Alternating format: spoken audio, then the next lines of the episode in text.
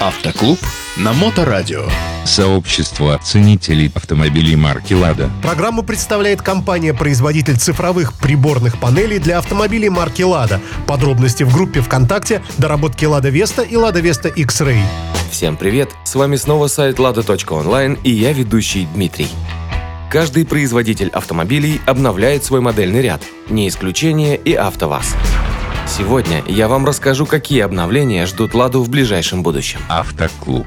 Сегодня АвтоВАЗ выпускает 6 моделей «Лада» и все они получат обновление. Какие-то модели обновят совсем скоро, а другие через год или два. На днях в распоряжении портала drom.ru попал внутренний документ АвтоВАЗа, в котором указывается, что автогигант подготавливается к производству машин на новой платформе Renault-Nissan с индексом CMF BLS. Первые товарные автомобили «Лада» и «Рено» на этой тележке выпустят уже в 2021 году, а на полную мощность проект должен выйти к 2025-2026.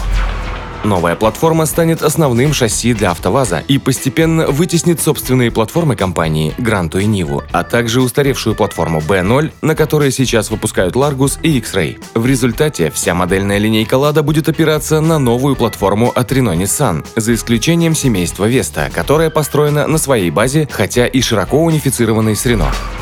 Напомним, что Vesta – это единственная модель, производимая на Ижевском автозаводе ВАЗа. CMF BLS – это адаптированная под развивающиеся страны модификация новой Renault-Ниссановской платформы CMF-B. Приставка LS означает Low Specifications, то есть упрощенное исполнение.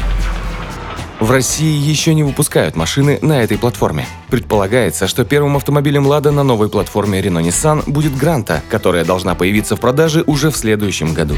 На этой же базе будет построено и новое поколение Lada 4 на 4. Ее появление стоит ждать не раньше 2022 года. Глубокую модернизацию получит и Нива, которая ранее выпускалась под брендом Chevrolet. Презентация новинки запланирована на первый квартал 2023 года. Однако этот универсал получит лишь незначительные изменения. Технических изменений не будет, обновят внешний вид автомобиля и салон. Есть надежды, что в следующем году АвтоВАЗ представит обновленную Весту. В связи с обстановкой в стране, планы на заводе меняются буквально каждый день, поэтому никаких точных прогнозов пока никто дать не может.